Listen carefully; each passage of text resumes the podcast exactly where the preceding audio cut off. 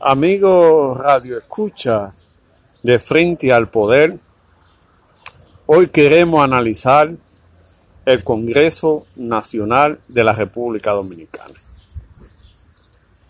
Por las últimas dos semanas, el centro de la democracia, donde se hacen las leyes, donde se hacen las leyes que rigen la nación, se ha visto afectado por un espectáculo vergonzoso y de mal gusto. La militarización del Congreso Nacional. Algo ya superado en la década de, de los 80, donde el Congreso fue escenario de violenta protesta. Una decisión que quieren adjudicarse el presidente del Senado y el de los diputados cuando esa es una decisión desde el Palacio que los incumbentes no tienen ese gran poder para movilizar generales y movilizar, y el ejército. El pueblo se ha ido manifestando por paga o, por, o no en contra de la modificación constitucional.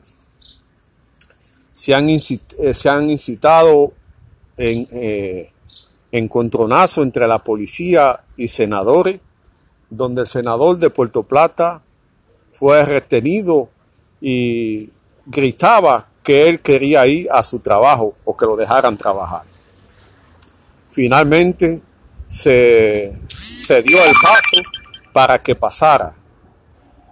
Así como en la distinta provincia, el pueblo se ha manifestado en las oficinas de, de los senadores que apoyan y los diputados que apoyan el, el proyecto de reelección.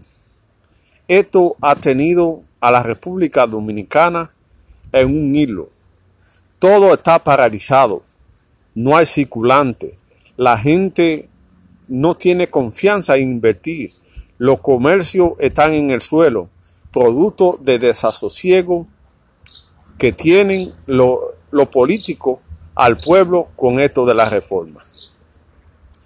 Faltan pocos días, yo creo que la pasarán porque hay gente que están bien comprometidos en denuncia de corrupción y en otro que hacer que si salen del poder estarían comprometidos. El pueblo le ha dado la facultad a los senadores y los diputados y los diputados para la modificación y por esto entiendo que pasará porque no se ha querido darle este valor al pueblo de modificar su constitución no se ha aprobado la ley de referendo aprobatorio y, y, consultivo para que el pueblo sea que tenga la última palabra de sí o no aprueba una modificación constitucional. La constitución la ha convertido en un relajo donde cada quien la modifica a su medida y esto tiene que cambiar porque la constitución es la carta sustantiva que rige la nación. Es el compromiso social del pueblo de respetar y hacer cumplir la constitución. Entonces, en dos o tres gente no puede estar ese derecho del pueblo de tener la constitución que quiere. Hay que trabajar para que se le devuelva al pueblo la potestad de modificar la constitución porque este es el acto jurídico y social que rige la nación, que rige la estabilidad, la paz social y la seguridad. Y cada cuatro años se ve empañada en el mismo escenario de querer modificar la constitución. Líderes políticos, sociales, religiosos se han manifestado en contra de la modificación. Entonces, cuando un pueblo reclama algo, es porque tiene la razón. y esto tendrá que ser tomado en cuenta por el presidente de la República para no poner al pueblo en una zozobra de vida por esta modificación. Después que pasen las elecciones, se pueden convocar a toda, toda la sociedad civil para, en un pacto social, modificar la constitución y poner en ella lo que el pueblo pretende, como son eh, la justicia independiente, el procurador que no sea nombrado por el presidente, que se eleve de cuatro a seis años el mandato constitucional para que no haya que estar cada cuatro años con ese relajo, que se incluyan temas sociales que la sociedad está demandando en la constitución como garante del comportamiento de la paz social en la República Dominicana.